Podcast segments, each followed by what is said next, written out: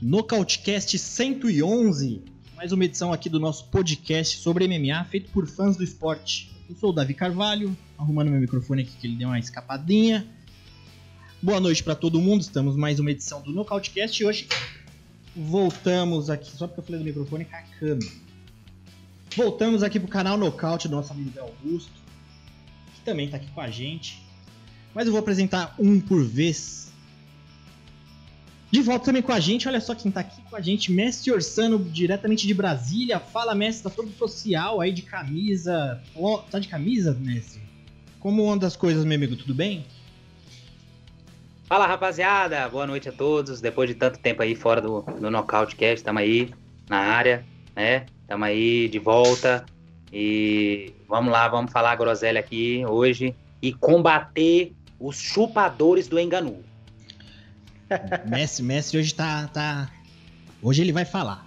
Com a gente também é nosso amigo Zé Augusto, aqui do canal Nocaute. Boa noite, Zé. Muito obrigado por mais uma, um convite estar aqui a, no seu canal. Boa noite também para quem estiver chegando aqui, do, os, os inscritos do Zé que estão no chat ali.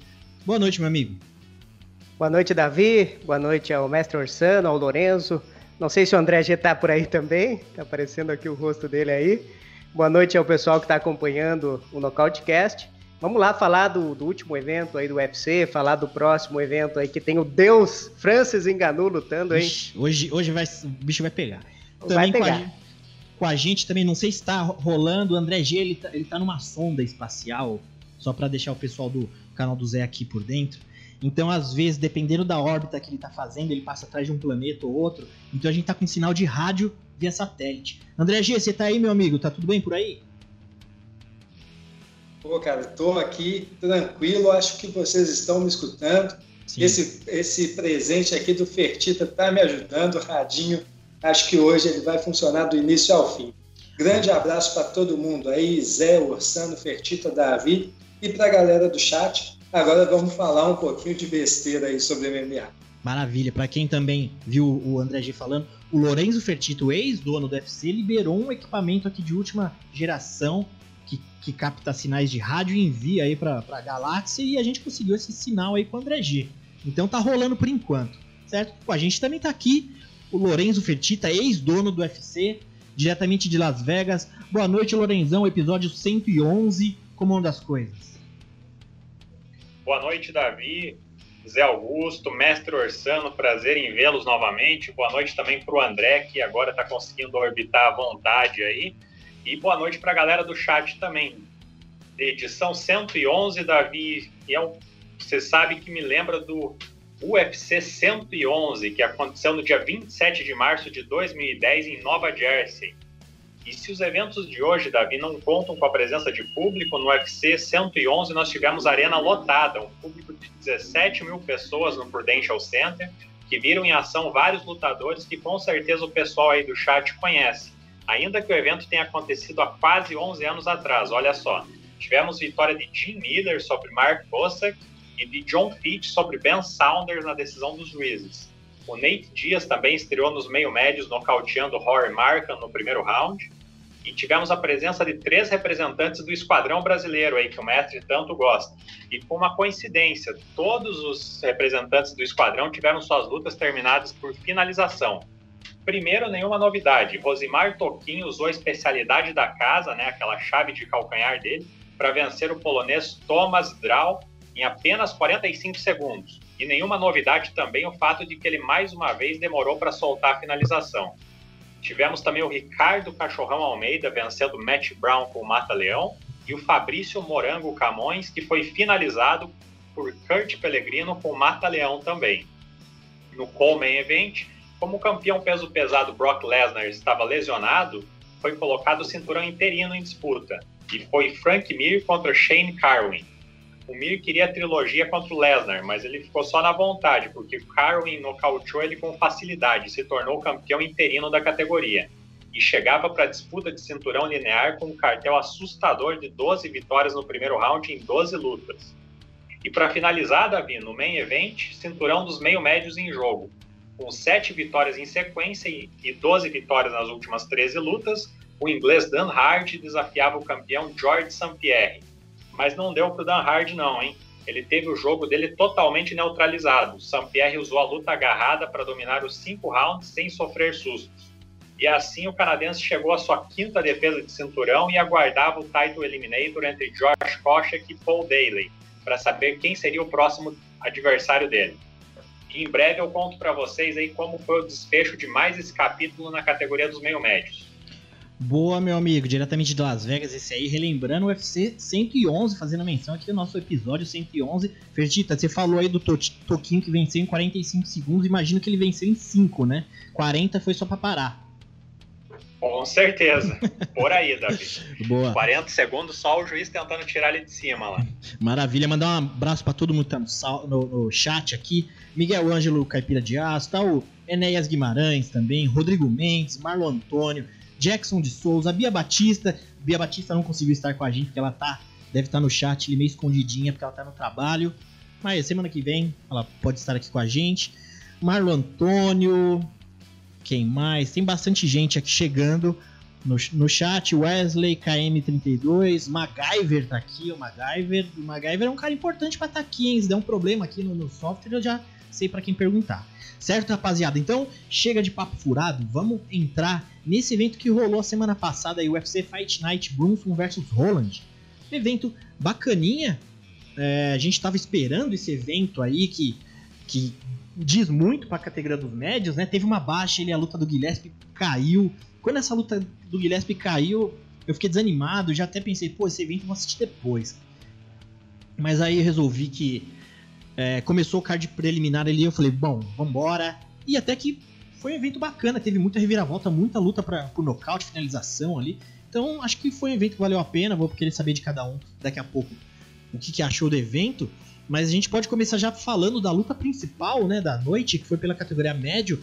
Derek Brunson venceu Kevin Holland, essa luta que eu citei, importante para os médios aí, porque tem o Kevin Holland vindo numa sequência ótima ali de cinco vitórias, querendo entrar e, né, já, ele, se eu não me engano, ele tá em top 10, tava, né, tem, até então, vai provavelmente vai mudar o ranking essa semana, ele tava em décimo na categoria, tava querendo já galgar ali já um, um lugar acima, e ele pegou logo aquele que a gente conhece, que é o Eterno Porteiro, né? O, eu acho que hoje é o maior porteiro do UFC de todas as categorias. Se alguém lembrar de mais algum nome, pode até colocar aqui no chat. Mas sério, pegou o Derek Brunson. Uma luta é, é, que eu não sei se surpreendeu muita gente. Eu acho que sim, porque essa luta estava difícil da gente tentar prever, porque os dois lutadores tinham alguma coisa que podia surpreender. Mas eu quero saber de cada um aqui, o que cada um achou. Primeiro, quero saber do Zé Augusto, nosso amigo aqui do canal Nocaute. Zé, o que, que, você achou dessa luta? Você curtiu? Ficou chateado pela forma que ela foi? Gostou? O que, que você achou? Cara, eu gostei é, da performance do Derek Brunson, né? É o Derek Brunson sendo o Derek Brunson, Sim. aquele lutador pragmático, usou o jogo ali de quedas que a gente sabe que ele tem. E o Kevin Holland, ele, ele fez uma coisa ali na luta que a gente não tá muito acostumado a ver, que é o lutador ficar falando, falando ali no ouvido do adversário, no intervalo dos rounds, ele ia lá no corner, ficava ali trocando uma ideia até com o Nurmagomedov. Então foi uma coisa bem diferente da gente ver, mas eu confesso que eu fiquei um pouco decepcionado com o que o Kevin Holland ele mostrou na luta. Eu esperava dele aí uma, uma trocação mais afiada, principalmente movimentação. Movimentação dele na luta é, a gente não viu o, o Brunson conseguiu encurralá-lo com muita facilidade e acho que praticamente todas as tentativas de queda ali do Brunson ele conseguiu pôr para baixo, né, cara? Então muita gente até tá falando assim, como que o Jacaré conseguiu perder para o Kevin Holland? É, não sei, sinceramente, acho que o Jacaré deu mole ali naquela luta. Talvez se a luta tivesse decorrido um pouco mais, o Jacaré poderia até ter sido com resultado melhor, pelo que a gente viu agora que o Brunson fez com o Roland. Mas no geral, resumindo aqui, Davi, acho que o, o, o Kevin Roland precisa melhorar bastante aí essa defesa de quedas. A trocação dele a gente sabe que é muito boa. E quanto ao Brunson, cara, ele fica novamente aí perto agora de entrar ali no top 5. Teve esse desafio aí pro Borrachinha, acho uma boa luta. E espero que, que saia do papel aí. Show de bola. É... Bom, o Fertita, eu, eu, quero saber do o eu acho que ele tá preparado para falar um pouquinho do, do, do, do, Eu quero saber daqui a, daqui a pouco o que, que o mestre pensa do Holland que gosta de, de fazer o stand-up comedy ali no, no octógono. Mas antes disso, Fertita, com essa derrota aí, Holland, o que, que você acha que é o, o futuro para ele na categoria?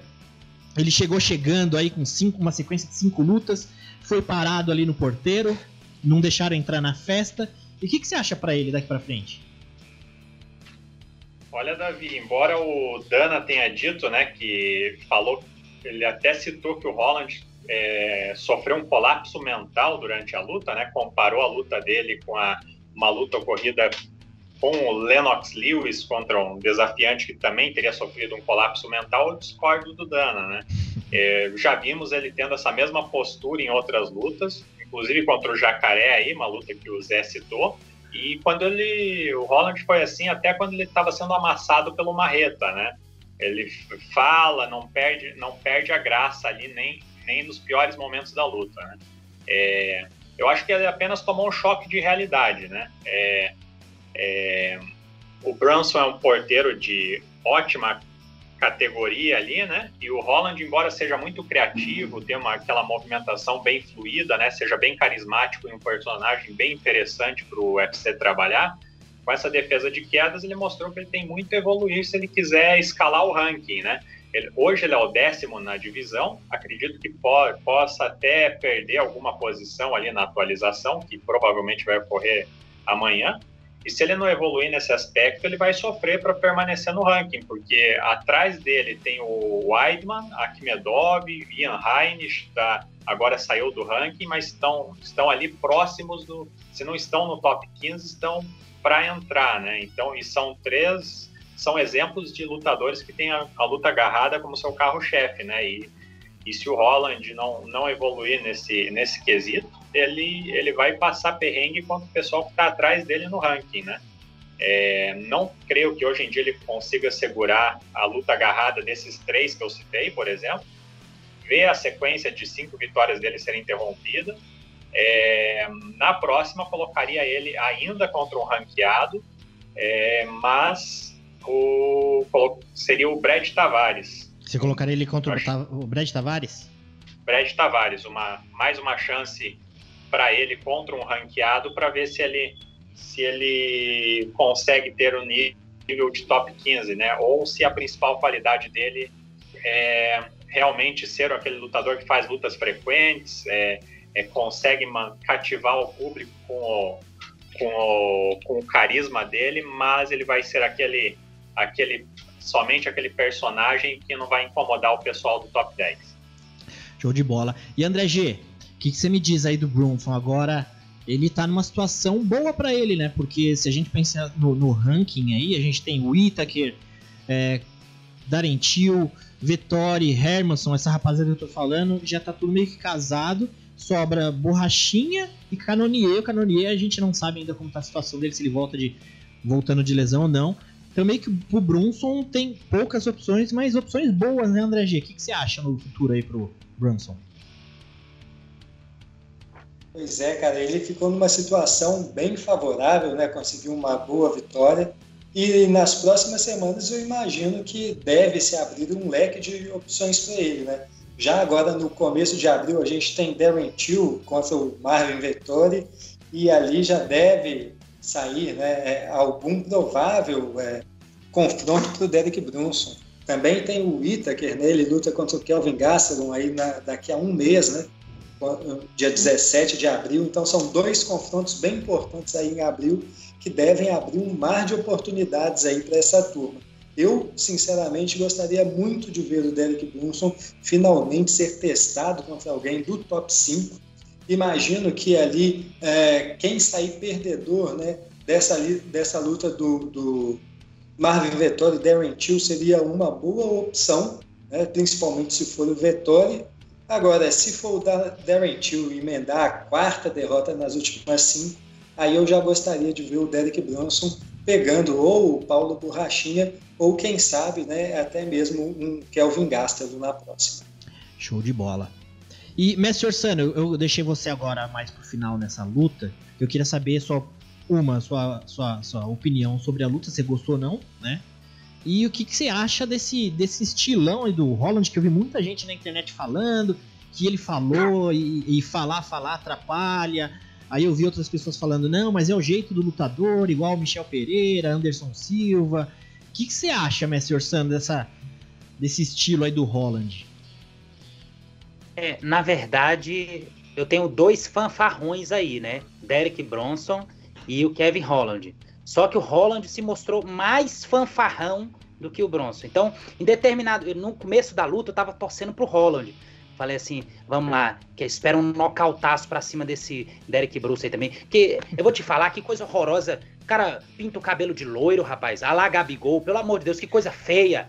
Então, no, antes da luta começar, eu tava torcendo para Kevin Holland, né?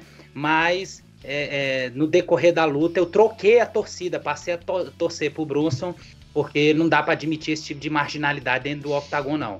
Então foi penalizado, a, a sua marginalidade foi penalizada. Parabéns ao Derek que conseguiu anular completamente o jogo do Holland, né? E é, é, só fazendo uma adenda aí, o Zé já começou mal, já. Né? Veio com o negócio de é, porque é, como que Ronaldo Jacaré perdeu para Holland? Perdeu foi brutalizado. Passa, passou a carreta em cima dele. Então, por favor, rapaz, vamos parar de achar pretextos para Ronaldo Jacaré. Perdeu porque realmente é, é, o, o Holland conseguiu aniquilar ele. Mas uma luta pífia, não foi a luta das melhores de se assistir, não, essa do é, é main event. Eu não. Eu acredito que eu perdi 25 minutos da minha vida assistindo uma luta horrorosa dessa. Uhum. Mas é, foi bom para o Holland aprender a acabar com a sua fanfarrice. Espero que ele aprenda. Eu, eu vi uma. É, rolou na internet essa semana um, um, vídeo né, do Holland com uma, tipo uma compilação das lutas que ele fica falando, né? Então ele dá uma zoada, tem uma luta que ele vira e fala. Cormier, pô, dá uma dica de wrestling aí, cara, me ajuda aí, que não sei o que, né? E tem uma, o, o trecho, vocês falaram do jacaré, né? Tem o trecho que ele tá ali por baixo do jacaré e ele fica falando pro jacaré: Cara, isso aqui é um sonho, eu sonhei com esse dia. Você acredita? Ele falando ali, o jacaré. E, e aí ele pega e fala assim: é, Cara, eu sonhei com isso, eu devia ter uns 17 anos, eu já sonhava com isso.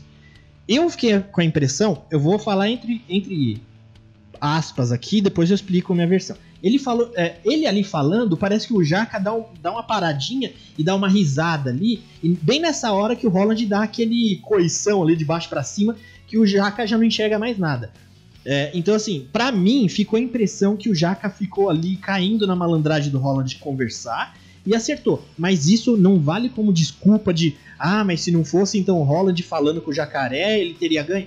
É o que o Messi falou vence a luta quem é mais malandro. E se aquilo de fato foi isso que aconteceu do Holland, ele foi ligeiro de, de fazer. Mas depois você dá, dá uma olhada, porque é bem nessa hora que ele fala assim: Cara, isso pra mim é um sonho. Aí ele dá um pause e fala: Desde que eu tinha 17 anos que eu sonho com isso. E ele solta ali a patada e o Jaca já dá aquela desvirtuada, assim. Então é curioso. Então pode ser que nessa situação deu até uma uma ajuda pro Holland, né? Mas ali no caso do Bronson, a pressão foi tanta que ele podia falar o que ele for. No entanto, tinha logo o Khabib ali, né? Se tem alguém para você pedir dica de wrestling, é o Khabib. Não, não adianta você querer fazer a lição de casa na hora da prova, né? É, a, a, eu queria até perguntar para meus amigos aqui, aproveitando que a gente tá falando da categoria médio, e o André G também falou aqui das lutas que estão casadas, né? Que a gente tem ali é, é, o, o, o, Borrachinha ia lutar com o Itaker, acabou caindo da luta.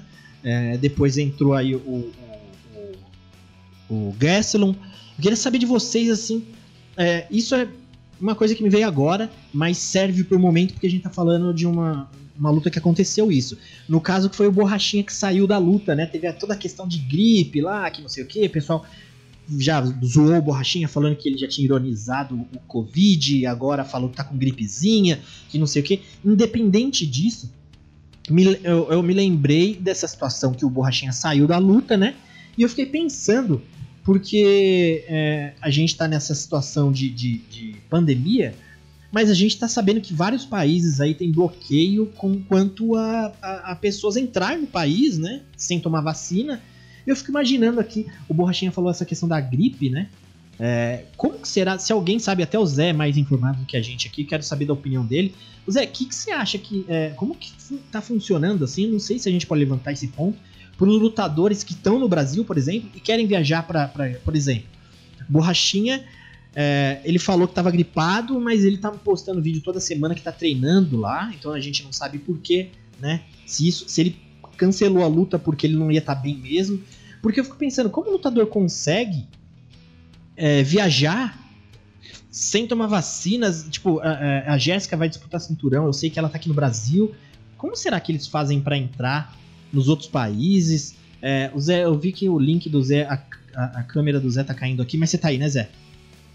Tô aqui, Davi. E o que, que você acha, Zé? Você acha que essa questão da pandemia pode prejudicar, assim, principalmente essa categoria que eu, a gente viu, como eu falei aí, uma luta importante caiu do Borrachinha que, por mais que ele falou ali, não tô falando que é mentira dele, mas a gente não sabe de todos os detalhes. Você acha que essa questão de, de voo, de viagem também, é uma coisa que preocupa os lutadores hoje, Zé? Eu acredito que preocupa sim, Davi, preocupa sim. É, no caso do Borrachinha, inclusive, tem uma, uma entrevista dele é, ao Guilherme Cruz, lá do MMA Fighting. É, na verdade, é do irmão do Borrachinha, o treinador dele. E ele fala que o Borrachinha teve o Covid ali no final do ano, né? Então, não se sabe direito se é, é, devido ao coronavírus, essa, essa gripe que ele teve aí, acabou tendo algum tipo de complicação, como o Shimaev já teve, por exemplo. Mas eu acredito que, como aqui no Brasil a vacina está mais atrasada em relação lá aos Estados Unidos, Davi, isso aí deve prejudicar assim, um pouquinho os lutadores. E quanto a essa questão da luta cancelada para o Borrachinha, cara, é um, uma. Ele perde uma chance muito grande aí de dar um passo novamente aí para ter essa sonhada revanche com a Adesanya, né? Porque agora como o André G bem citou aí, tem a luta do Darren Till contra o Vettori, tem essa luta do Whittaker contra o Kelvin Gastelum, e o Borrachinha vai ficar atrás aí de pelo menos dois ou até três lutadores, então fica numa situação aí mais complicada agora, Davi. É, complica mesmo. E, putz, tava bacana essa luta do Borrachinha com o Whittaker. Espero que ele consiga marcar a luta logo aí. Deixa eu pegar o pessoal do chat aqui, ó. O, o Miguel Ângelo tá falando, Brunson Loiro mata geral. É, já criou um novo personagem de MMA aí. Brunson Loiro, como diz a Bianca, Blonde Brunson, né? Então é um, é um nome aí. O, Brunson nem pense em, em, voltar o cabelo da cor que tava, que pode dar uma zicada. A Erika, nossa amiga lá do nosso grupo de WhatsApp do Nocautecast também, acredito que agora vai ficar mais difícil ainda se de transitar para fora do país. A situação do Brasil é crítica com tantos casos de Covid e tem gente que ainda faz piada. É, então, a Erika tá certo, a gente tem. Os lutadores, principalmente, tem tanto seguidor, tanta gente aí, né, acompanhando, tem que tomar cuidado, né, Zé? Pra, Com pra, certeza, pra inclusive ontem, Davi, a gente compartilhou lá no nosso grupo, né? Não vou nem trazer a público aqui quem foi o lutador que estava fazendo piadinha lá com, com a é. questão de máscara, né? Eu acho totalmente desnecessário esse tipo de postura, ainda mais lutadores que, quando chega na hora da luta ali, acaba tendo problema, luta cancelada e tudo mais. Então acho que não é o momento de fazer piadinha, nem fazer graça com essa situação, né, Davi? É, pois é, exatamente. Situação complicada e que, por mais que seja. É, é, tenha motivos para piada, a gente tem um monte de morte aqui não justifica nada, né? A gente tem que pelo menos, no mínimo, respeitar, se não concorda. É, eu ia levantar um outro ponto aqui, mas deixa eu ver se tem alguém mais falando aqui. É... O Enéas Guimarães está falando: o Kevin precisa melhorar tudo, Zé, inclusive psicológico. Ele não parou de falar que estava abalado porque estava abalado. E estava bem na trocação, porém, o Brunson, o Brunsal que ele colocou aqui, estava na estratégia embaixo do braço. É, o Brunson, o jogo é. dele é esse. Eu tive a impressão, Davi, que hum. em determinado momento da luta ali, o Kevin Holland, ele meio que entrou naquele modo, pô, eu tô ferrado aqui, não tenho o que fazer. O que, que eu vou fazer agora? Eu vou ficar falando aqui para tentar levar o puro entretenimento, né, cara? Porque não tinha muito mais o que ele fazer, né? Nada ele não funciona. tinha jiu-jitsu para finalizar o Derek Brunson, ele não tinha condição de sair de baixo ali do Brunson. Como eu comentei também lá no grupo, cara, me parece que ele tem que mudar um pouquinho a chave dele, cara. O Michel Pereira, citei o caso do Michel Pereira, que era um lutador ali que nas primeiras lutas no UFC ele vinha para fazer graça e esquecia de lutar. O Roland vinha lutando e nessa luta agora ele quis fazer uma graça que não saiu tão boa para ele, né? Então, Talvez seja a hora dele mudar um pouquinho a chave, vir mais estratégico, porque assim, cara, eu acho que ele tem condição de ganhar do Derek Brunson. Eu acho ele o lutador aí que vai chegar lá na frente do UFC. Mas essa luta ficou devendo total, né, cara? Foi uma Sim. decepção bem grande aí. eu imaginava que ele seria quedado, mas não a torto e direito como ele foi, cara. Então foi bem decepcionante realmente ver a postura dele como lutador. Como entretenimento foi legal, porque é uma coisa que a gente não tá acostumado a ver, né? É. Particularmente eu, eu gosto desse tipo de coisa, sabe? Eu sempre falo que o MMA para mim é minha novela, então eu gosto de episódios, capítulos emocionantes. Então, é, eu sei que o Messi Ursano ele já é um cara mais das antigas, então ele gosta de ver arte marcial mais, né, Messi? Mais limpa ali. Mas eu gosto dos, dos fanfarrões, é, é, eu gosto do, do, dos grapplers, eu gosto tudo quanto é tipo de, de elemento ali. Mas o mestre é um, é um cara já mais tradicional, né, mestre? Você quer arte marcial como ela deve ser ali, com, com os, toda a situação de respeito, mestre. É, na, na, verdade, dentro do octagon, o cara tem que ter respeito, né? Mas é, não é todo tipo de arte marcial que eu também gosto, não. Não gosto de ver os amarrões, tá? Principalmente jiu-jiteiros e wrestlers amarrões, ninguém quer ver essa porcaria, não, tá? Mas é, é, tudo depende do contexto, né? Por exemplo, adorei ver o Holland ser amarrado por causa da sua fanfarrice. Então, é, é meio que uma novela mesmo. Eu, a, o teu termo foi, foi bem aplicado, é meio que uma novela. Tudo depende do contexto. Por exemplo, Conor McGregor, que é uma das maiores escórias do MMA, juntamente com John Picogramas Jones. Eu quero ver esses caras perderem, sendo amarrado, sendo finalizado. o importante é isso.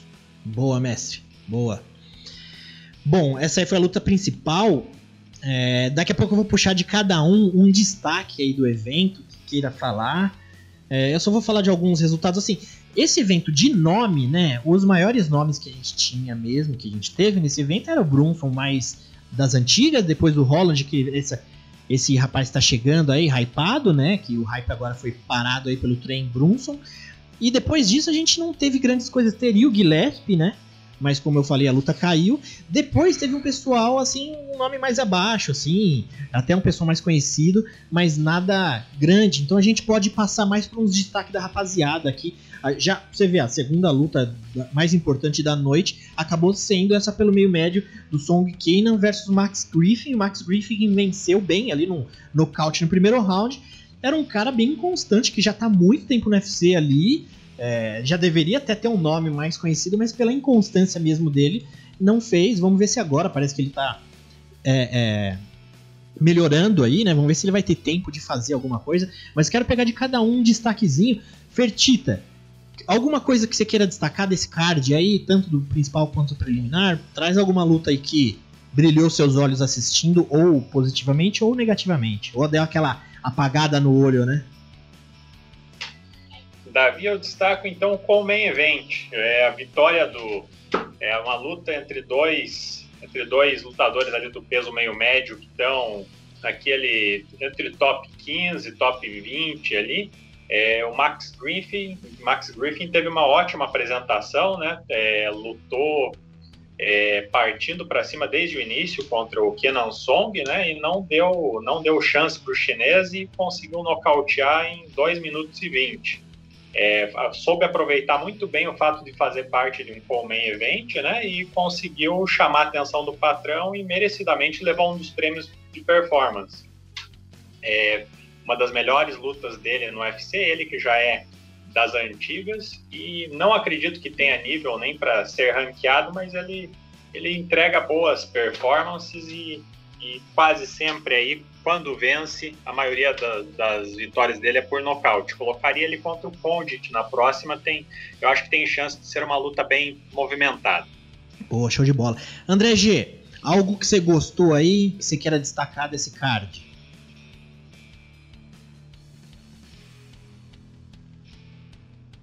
Cara, tá. André G, seu sinal cortou. O André G agora deve ter algum. Opa, vocês estão Opa. me escutando? Sim, agora sim. Ah, bacana. É, na verdade, eu tô brigando com o mudo, cara. Tô tomando um couro hoje. É, essa tecnologia que o Vergita trouxe aí é meio difícil de entender porque é de ponta, né, André G? Pois é, esses comandos em russo aqui, né, eu ainda não estou muito acostumado, não. É, ele foi pegar o presente do Khabib, pô. É. Mas vamos lá. É, a luta que eu achei, assim, que me chamou Respeita o 6G aí, hein, André? que é de primeira mão essa tecnologia 6G aí. Valoriza, rapaz. É, presente de primeiríssimo. Ó, a luta que eu vou destacar aqui vai ser a luta entre o Adrian Yandes e Gustavo Lopes. Uh, dois lutadores que entregaram uma luta muito movimentada. O Adrian Yandes ficou ali na espera do contragolpe, teve uma apresentação muito sólida, conseguiu colocar o Gustavo Lopes para baixo, né? deu o knockdown dele em dois rounds diferentes, se apresentou muito bem, acabou levando a performance da noite e eu realmente acredito que ele foi o lutador que mais se destacou. Não correu perigo em momento algum e fez parecer com que o Gustavo Lopes fosse um lutador de um nível muito, muito abaixo do nível dele. É, esse Adrian Yenes ou André G, bem bacana essa adição aí pro UFC, ainda mais nessa categoria pra gente ver como a categoria Galo é encardida, né? Pelo menos agora ela tá encardida, porque o cara nem ranqueado é e demonstrou uma, uma qualidade técnica bem superior, né? André Um box bem alinhado, o pai dele é boxer, ele é faixa preta de jiu-jitsu também. Bem bacana esse, esse nome aí pra ficar de olho, né, André G? Com certeza, cara. E é um cara grande, né? Ele tem uma boa envergadura, ele consegue, conseguiu manter o Gustavo Lopes na distância, né? mesmo não se movimentando tanto, ele estava sempre ali frente a frente com o seu adversário, ele estava controlando o octágono, então ele poxa, se destacou de uma maneira que a partir de agora todas as lutas dele eu vou ficar de olho. Porra, bem bacana mesmo. Mestre Orsano, Mestre Orsano, eu tava olhando aqui o, o, a, o cartel, né, o card, na verdade, e a gente sempre fala que você é o especialista de, de peso pesado no Nocautecast, né? Eu não sei qual luta que você quer destacar, mas eu tô de cara aqui, o Taito Ivaza me olhando aqui, esperando você falar, mas fique à vontade de escolher outros se quiserem, senhor eu, eu, eu, ia destacar exatamente essa luta mesmo do Taito Vaza. Oh, te conheço. É, que bom é... que acabou cedo, né? Oi? que bom que acabou rápido, né, mestre? Isso, foi uma luta excelente, né? Aquilo que a gente espera de, do, do da nata do MMA, que é ir lá nocautear rápido né? É, o que a gente espera sempre é desses brutamontes é isso, né? O Taito Vaz, ele só me... Assim, eu fiquei um pouco decepcionado com ele quando ele conseguiu perder para o Júnior Sigrade, né? É, ele não conseguiu encurralar o Júnior ali, acabou perdendo para ele, mas é, é, é, se até o Miotite conseguiu perder uma luta, né? Por que, que o Tai não, não perderia? Então, enfim, é, gostei muito da performance, foi uma luta rápida, é, é, trouxe uns pontinhos pra gente aí no, no palpitão e olho nesse nome aí, Taito e Vaza. É, de repente ele vai ainda figurar aí entre o top 8 aí da categoria. Ô Messi, mas a gente tem que ser sincero aqui, justo com o Harry Hansucker, que ele não tinha muita obrigação de, de assim, obrigação todo mundo tem, ele já tá participando, mas ele pegou em cima da hora, era o Don Tail Mays, né, que ia encarar o Taito e Vaza, então pelo menos isso aí o rapaz é, é, não tinha que provar tanta coisa nessa situação, né, Messi? É, não, essa, essa luta foi em cima da hora. E graças a Deus ele não tem problema de peso, né? Se é. tivesse tido que cortar peso, talvez não daria, mas foi um. um, um assim, é, ele entrou de azarão e prevaleceu mesmo o, o favorito Taito Vaza, né? Boa, Mestre Ursano. Zé, e você, seu destaque, meu amigo? Cara, eu vou ficar aqui com o Bruno Bulldoguinho, hein? A performance dele contra o JP Baez, que era o favorito, inclusive nas bolsas, o Bulldoguinho estava vindo bem pressionado nessa luta, né? Ele estava é, sem vencer ainda no UFC, teve duas derrotas, um no contest, então precisava da vitória. Ele teve uma atuação tão boa, Davi, que confesso aqui que fiquei bem surpreso. É, nocauteou ali no segundo round e foi um nocaute ali é, daqueles nocautes onde ele praticamente tira para nada o adversário, né? O JP Baez não viu a cor da bola a luta inteira então, meu destaque aqui vai para ele, mas também dou um rápido destaque aqui para o Glenn Dawson, que acabou vencendo ali é, o Léo Santos. É, mais uma vez, o Léo, achei que ele ficou devendo um pouquinho nessa luta. E o Dawson, ele ganhou, mas ele ganhou passando um pouco mais de dificuldade do que eu imaginava que ele ia ter ali na luta, Davi. Principalmente na hora de quedar. Achei que ele quedaria o Léo com mais facilidade. E no final ali, ele consegue o nocaute faltando dois segundos, né? O que foi uma pena. É, uma pena mesmo. E Zé, uma pena já... pro Léo, né? Sim. É, Zé, já que você comentou isso, o Léo Santos, que era um cara que tava vindo aí, acho que em 2009, desde que ele entrou no UFC, ele não tinha perdido, né? Ele tava invicto, se não me engano, 2009. É, essa luta, Zé, você imaginar o Grant Downson, ele era um cara que tá meio fora dos holofotes ali e venceu um Léo Santos, que já é um cara que tá assim, por mais que ele não é tão famoso quanto ele mereceria, porque ele não tem uma consistência, né? Não tem tanta luta no UFC, devido a vários problemas dele, de lesão e questão profissional também.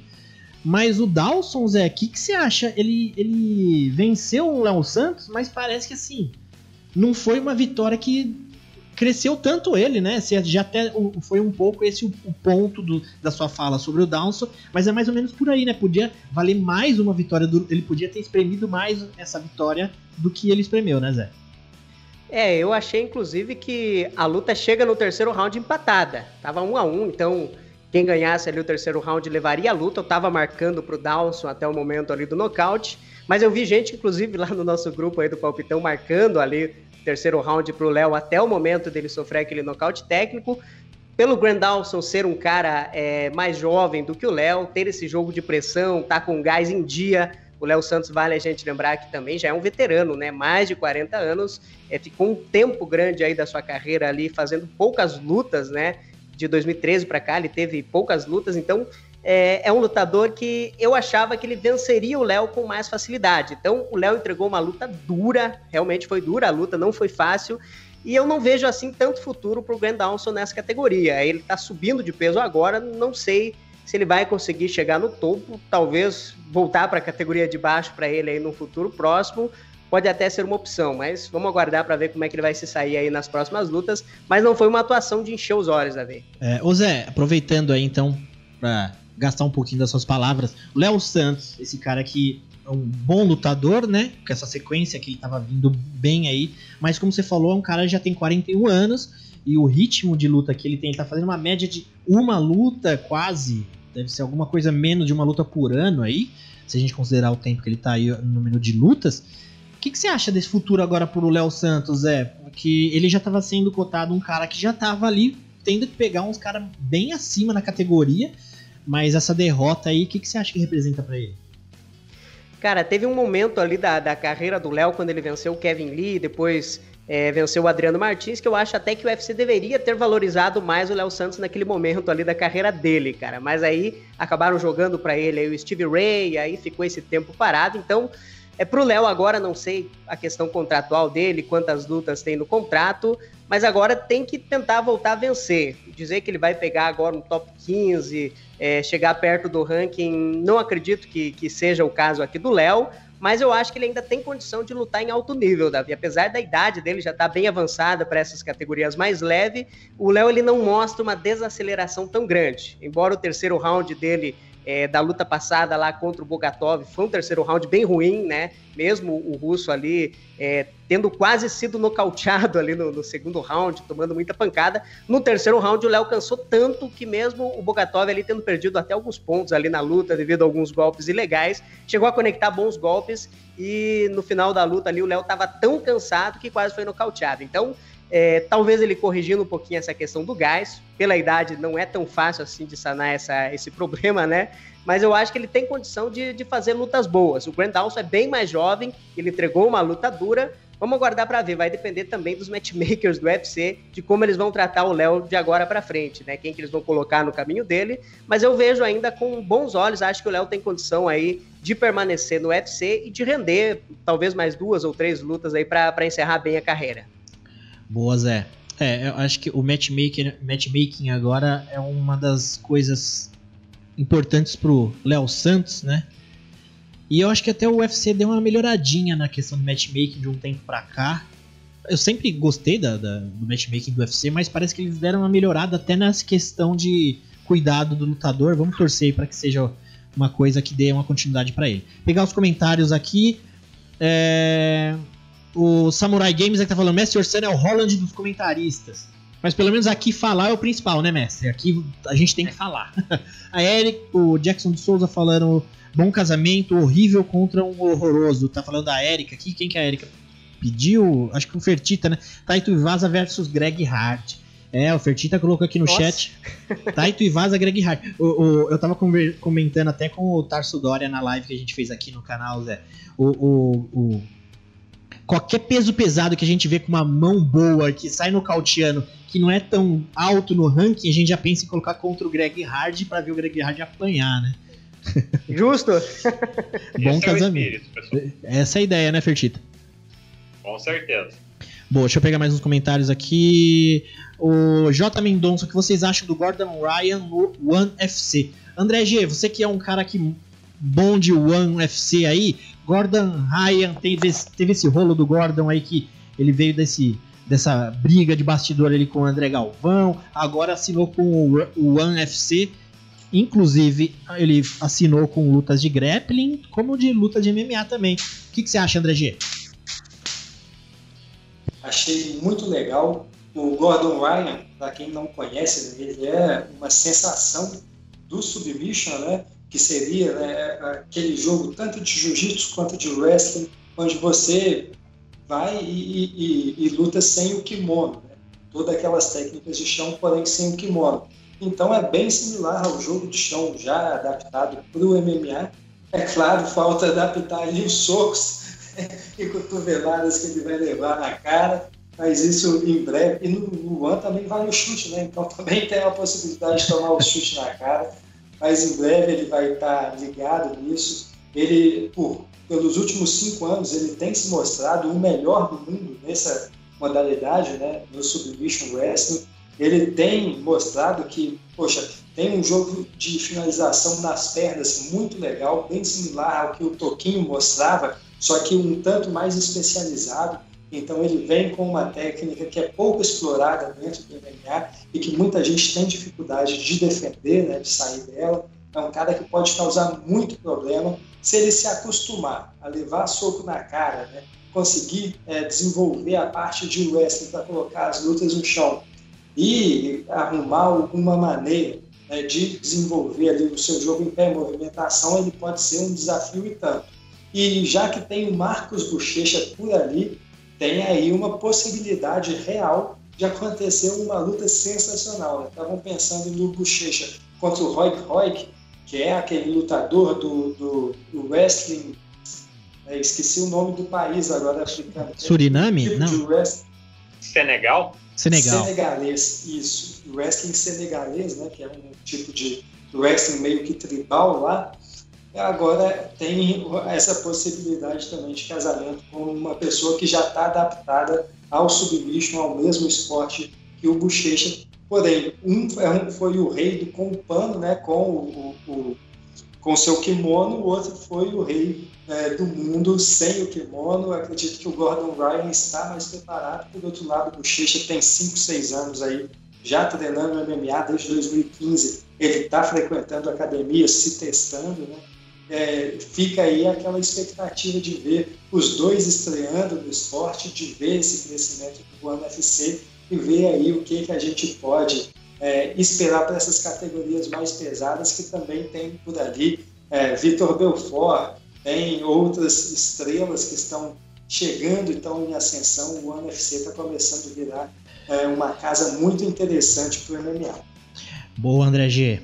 É, essa adaptação do Gordon Ryan, pelo menos nos tapas, a gente vê que ele já tá fazendo camp, né? Já tá fazendo soltinho ali. Mas vamos ver o que rola. Bom, pessoal, o, o, quem que foi aqui que pediu no chat pra gente falar do UFC 260? Deixa eu pegar aqui quem foi. Foi o Arthur Braga BJJ. Então, se ele pediu, vamos entrar lá agora. Deixa eu puxar a arte aqui atualizando a arte. E vai rolar nesse próximo final de semana aí UFC 260 Miotite versus Enganu 2. Já rolou essa luta com vitória do Miotite e vai rolar de novo aí. Enganu voltou a conseguir uma oportunidade de disputa cinturão dos pesos pesados. Um evento aqui numerado, né? Nos Estados Unidos vai ter que rolar aquele pay-per-view maroto. É, os americanos vão ter que desembolsar mais umas doletas a mais, aí uns Biden a mais. E pra gente, do mesmo jeito, continua no canal Combate aí. Agora, quem sabe por que não, pode ter na Eagle TV, né? Como teve a semana passada. Quem tava esperto no, na Eagle TV, que é na, na TV Nurmagomedov, ia conseguir assistir a luta principal lá no Instagram. Por que não? Agora pode começar aí rolar mais links do Nurmagomedov. Certo, pessoal? Então vamos começar aqui. É, tem bastante luta bacana. Eu vou pegar a opinião de cada um aqui do que acha do evento, mas já vai começar na luta principal ali, disputa cinturão. Peso pesado, Miotite versus Enganu. Depois tem no co-evento da noite, peso meio médio, Tyron Woodley versus Vicente Luke, número 7 versus número 10.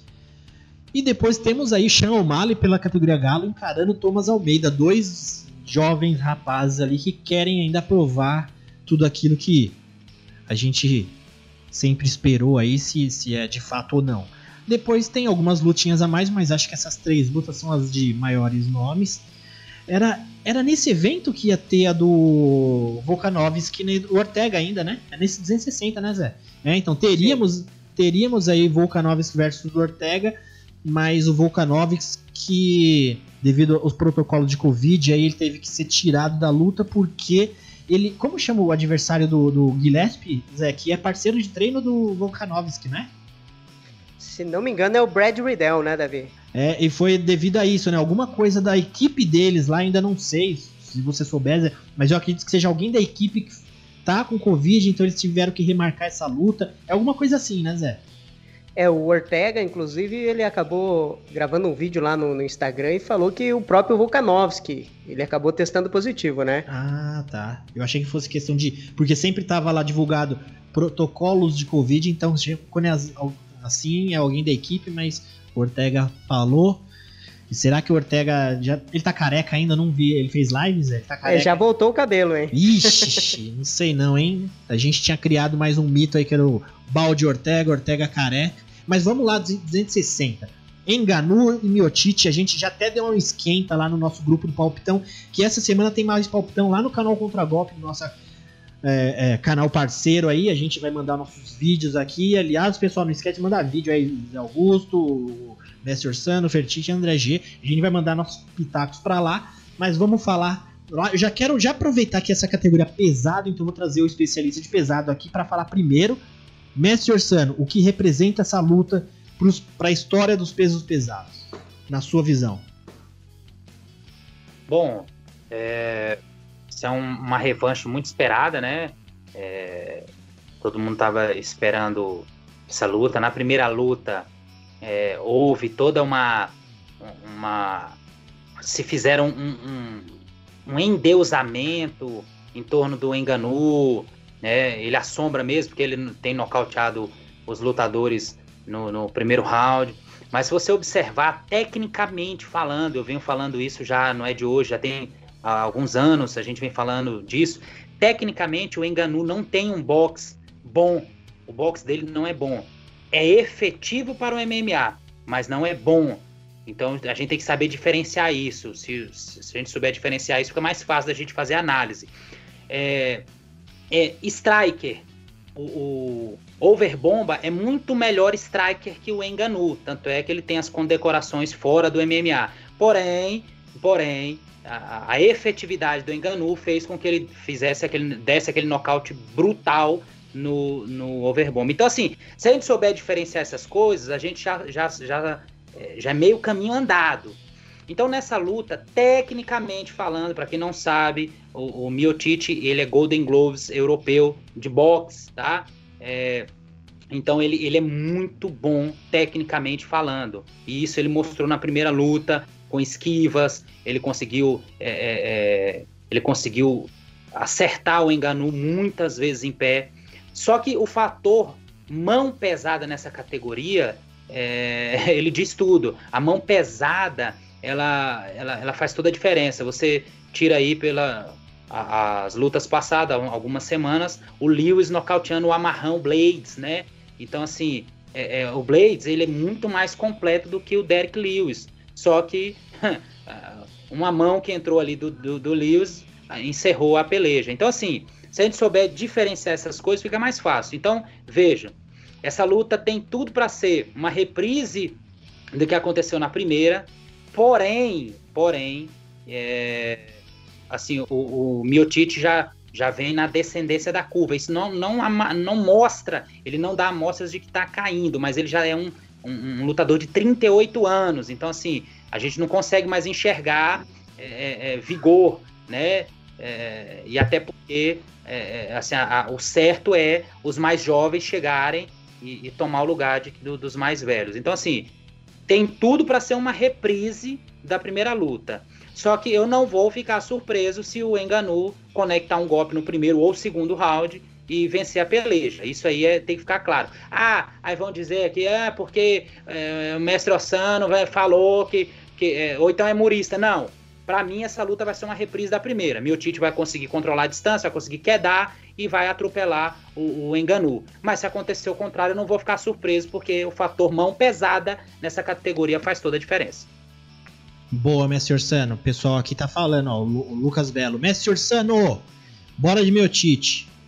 Jackson de Souza, Tite botou uma sequência de, linda de cinco socos na cara do Enganu no primeiro round. E o Lucas Belo que falou que você quase gabaritou. Tite domina fácil, ele falou. É, eu ainda, você tá ainda com o pé ali atrás, né, Mestre Orsano? Você não tá querendo afirmar na, uma posição. Na verdade, Davi, não é isso. É porque se, se a gente cravar aqui, vamos dizer, eu, eu acabei de falar, tem tudo para ser uma luta igual a primeira. Tem tudo, tudo para ser a, aquela mesma reprise. Miotite é, fazendo, marcando a distância, quedando o Enganu, mas vai que uma mão do Enganu entra, aí vão dizer, é, é, é o, mestre Ossano não, sabe de nada, o mestre Ossano falou, não, não é isso, não é isso. A torcida é total para o Miotite. Porque é engraçado que o Miotite é o campeão mais subestimado, um dos mais subestimados do MMA. Não se dá o devido valor. Hoje eu enxergo ele como um dos maiores pesados da história. Mas é, é, é, ainda tem quem menospreze um campeão desse calibre. Entende? Bom ponto, Messi. André G, até usando esse ponto que o Messi levantou aí, porque a gente tá vendo aí, Miotite, como o Messi falou, muita gente fala, eu até também sou dessa opinião, que ele já é um dos maiores pesados aí da história é, vindo enfileirando o, o cartel do Miotite para um peso pesado é impressionante os caras que ele já bateu. Mas a gente viu nessa semana aí, já começaram a sair algumas odds, né? As odds que são aquelas. É, é, é, é uma soma de opiniões do, do, do, universo do MMA, meio que tirando uma média de, de chance de quem vai vencer. Então, meio que o pessoal já tá vendo aí o Enganu como um favorito para a luta, né, André G? O que, você acha dessa situação aí? A gente viu, já teve uma primeira luta entre eles, o meu Tite venceu. E o meu Tite, com todo esse nome que ele tem nos pesados, que é uma categoria dificílima de você manter uma sequência de vitórias, no entanto que o meu Tite já é o, o, o no UFC, ele já é, é, recordista né, de defesa de cinturão, mas parece que o pessoal também está levando em consideração esse, todo o poder do Enganu. O que, que você acha dessa, dessa ideia do Enganu já ser meio que um favorito, André G? Olha, o Enganu, né, depois que ele teve aquela derrota para o Stephen Miocic, fez uma luta horrível contra o Derrick Lewis. Foram suas únicas duas derrotas dentro do UFC. E desde então ele vem numa sequência absurda. Mandou para a lona né, quatro lutadores e o tempo somado não dá dois minutos e meio. Pô, Curtis Blades, Caim Velasquez, Júnior dos Santos, e Jairzinho Rosenstruck. Olha os caras que esse cara passou por cima. Essa sequência dele, desde 2018, é arrasadora, é impressionante. É, dá aquele tom do, das mesmas coisas que o Mike Tyson fazia ali nos anos 80, né? Você ligava a, a TV, eu não, porque eu não, não, sou dessa época, mas quem acompanhou dizia, né? Que ligava a TV esperando ver uma grande disputa, a luta terminava no primeiro round e todo mundo ia dormir puto, porque não tinha, não tinha disputa, né? o Mike Tyson acabava com todo mundo. O Francis Ngannou está parecendo, é, fazendo parecer como se fosse ali a época do Mike Tyson. Ele chega e, tá, e vem detonando todo mundo. É, imagino que muita gente está esperando algo parecido para revanche. O Steve Miocic é um cara que já foi nocauteado né, algumas vezes. É, na primeira luta ele balançou com alguns golpes do Ngannou. Ele por mais que ele seja um, um, cara excelente, excepcional tecnicamente, ele não está ficando mais jovem. Ele lutou apenas né, é, duas vezes nos últimos, nos últimos dois anos, enquanto o, o Enganu fez aí três, quatro lutas nesse mesmo período. É, essa falta de, de, presença de octógono do Tite, acredito que ela contribui bastante para que a para que as pessoas tenham essa percepção né, de que o Francis Ngannou é o lutador mais assustador, de que o Francis Ngannou vai ter uma facilidade, eu não penso por aí. Acredito que o Stipe Miocic é hoje o melhor peso pesado do mundo, tem um conjunto de habilidades maiores, tem é, valências que podem levá-lo a ganhar tranquilamente, né, ter mais uma vitória tranquila sobre o Ngannou, ele tem wrestling para isso, tem boxe para isso. As pessoas estão indo de Francis Ngannou, mas o meu palpite eu já tenho. E se você que está no palpitão vai, é, vai de Francis Ngannou, eu só tenho a dizer tchau, tchau e com poeira. Boa, André G. Aproveitando, avisando o pessoal que está assistindo aí, essa semana tem palpitão lá no Contragolpe. Também se inscreve no nosso canal aqui no YouTube do Nocautecast. É só colocar na busca aí, ou provavelmente o Zé pode colocar o link aqui embaixo, vai estar o link do nosso canal no aqui no YouTube. Se inscreve lá. Tem o nosso Instagram também que a gente posta. E a gente tem o nosso palpitão do Nocautecast para quem também quer participar de um palpitão, né? Você vai lá na nossa bio do, do, do Instagram, tem um link tri que você clicando abre uma janelinha com várias opções de acompanhar nosso conteúdo. E uma delas é nosso palpitão. Depois da pesagem de cada evento, a Bianca Batista ela disponibiliza o palpitão que você clicando ali já abre um formulário para você colocar seus palpites.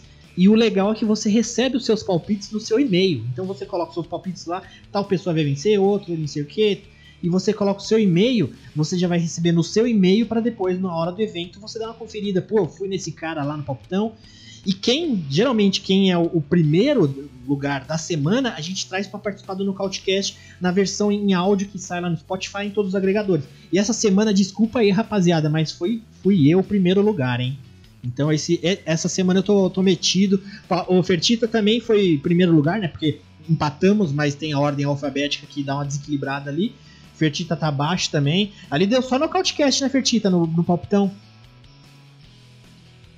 Mandamos bem, né, Davi? Você vê, né? Só faltou o óculinho ali do Tug Life caiu. Isso aí. Boa, rapaziada. Deixa eu pegar os comentários aqui no chat. Jackson de Souza, André G e os bobalhões e paspalhões. É, o André G ele, ele tem um trash talk pesado. Quem não tá acostumado, confere lá no palpitão lá.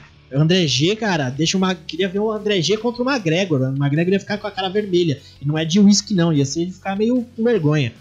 Samurai o André, o André G fez um trash talk lá que eu ia responder ele no último vídeo, Davi, mas eu não acabei não, não mandando o vídeo, hein? Mas no próximo sai, hein? É, eu sei, o, o, Zé, eu sei. Eu sei por que você não mandou vídeo. O trash talk do André, ele é tão. entra tanto na mente que a gente não sabe o que falar. É pesado. É, só só é nos verdade. Bobalhões, paspalhões ali. Samurai Games. Meu Tite é bom, é. mas acho que dessa vez a mãozada vai entrar. Eu tirei uma semana aí para pensar na resposta, hein?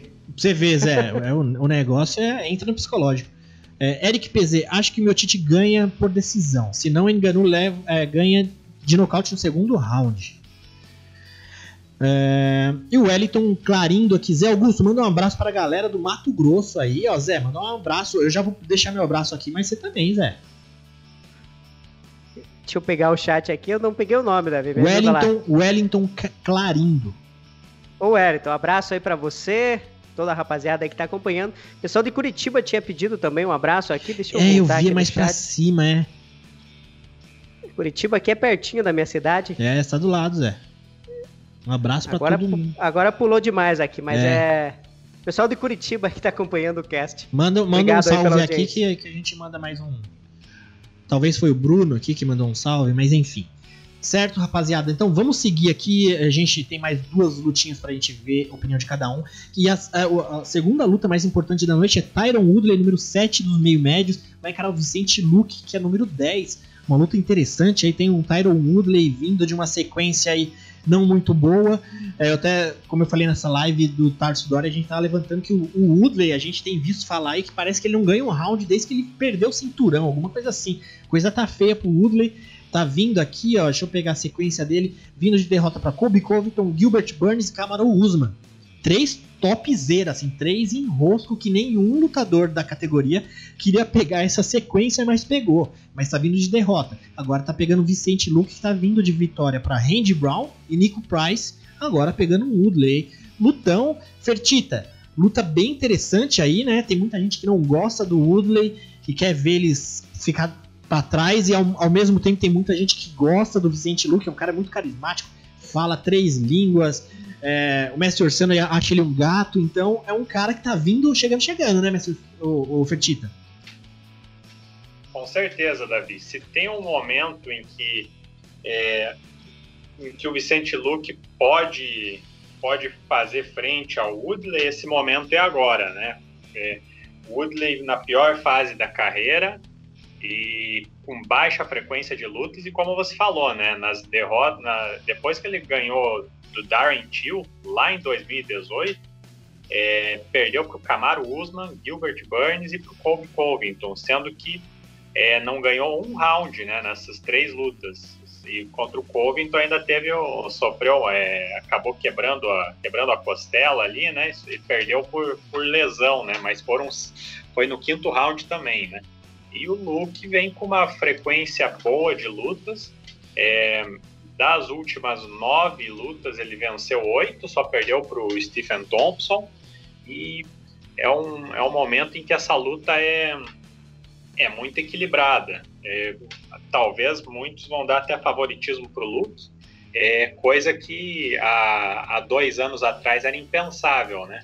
E tem tudo para ser uma luta muito boa e o vamos ver como que o brasileiro vai conseguir vai conseguir levar ela, né? Ele tem aquela é, aquela movimentação que ele anda para frente a todo instante, tem é, não não se importa de engolir alguns jabs ali diretos para para conseguir se aproximar do adversário e ficar no infight pelo máximo tempo possível. Tem um chão muito bom, embora não use muito ele é, ofensivamente, e o Woodley que tem andado para trás e procurado ficar de costas para a grade é, em muitos momentos da, das últimas lutas, né? Vamos ver se, se ele vai, se ele ficar com essa com essa estratégia, eu acho que ele tende a ser presa fácil para o Vicente. É uma luta muito interessante. Vamos ver se se o Vicente consegue confirmar a boa fase e se ele fizer isso, o Woodley, Woodley vai ladeira abaixo no ranking. Boa. Ô, ô Mestre Orsano, o que, que você acha do Woodley, né? Pô, é um cara assim, das antigueiras, assim, disputou cinturão lá no Strike Force, um evento que já não existe há muito tempo, depois que ele perdeu pro Nate Marquardt a, a, a, disputa de cinturão ali no Strike Force, que ele chegou no UFC ali é, é, em, em 2013 das antigas, é um cara assim. Hoje ele não. Se você pega as três últimas lutas dele, para quem não conhece, vê essas três lutas, fala, pô, o cara tá vindo uma sequência ruim aí, mas ele já assustou muita gente, né, mestre Orsano? Eu tava até vendo aqui no Strike Force, ele foi o cara que estreou o André Galvão do MMA, o André Galvão que a gente comentou aí do, do Gordon Ryan, deu um azar lascado de pegar um Tyron Woodley para uh, é, estrear no MMA e acabou se ferrando por ser um Woodley. Mas o que, que você acha dele, Messi? Essas três sequências de derrota aí, vamos dizer que ele perca pro Luke aí, complica. O que, que é esse momento para você, Messi Ursano, do, do Tyron Woodley? O que, que representa o Woodley para você no MMA, assim, hoje pelo menos, se não quiser falar do passado? É, na verdade, o Tyron Woodley, é, ele, ele já não é mais nenhum garoto, né? 38 anos já. É, ele, ele me surpreendeu quando ele foi campeão, né? Quando ele nocauteou o, o, o, o Rob Lawler, Lawler daquela forma, eu assim, aquilo foi impressionante, aquele nocaute lá naquela época, ninguém é, era um resultado que ninguém cravaria, né?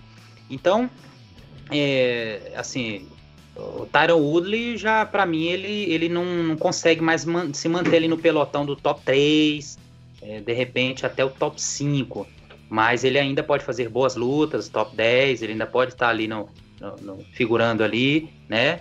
Mas é incrível como ele caiu muito, ele tem uma queda de rendimento, mas também ele só pegou casca grossíssimas, né? Nata, então, né? assim, ele pegou um durinho aí que vinha assombrando, né? Ele pega o Kobe Covington que tem um, um atleticismo assim fora do comum.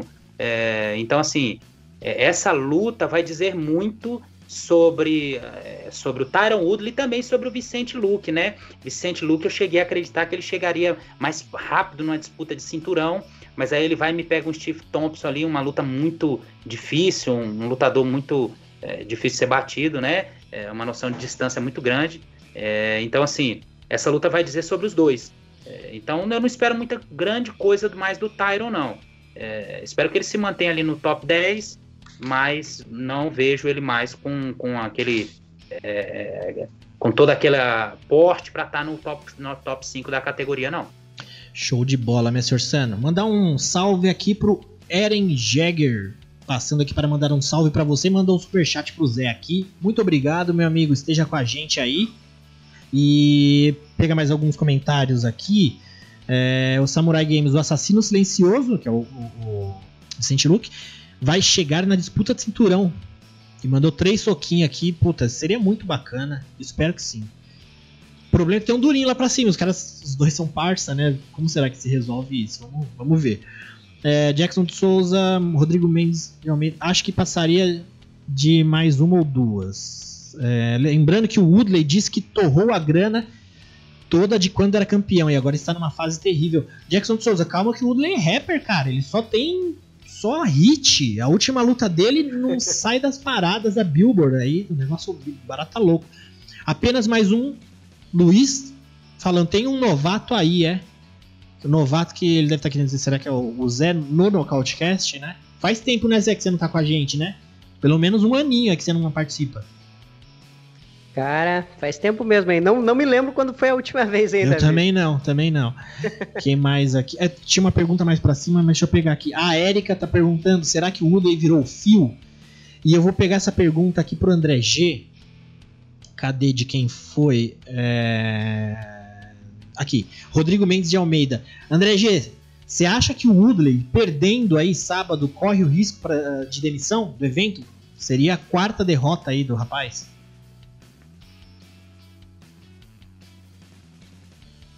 Corre sim, corre um grande risco, tá?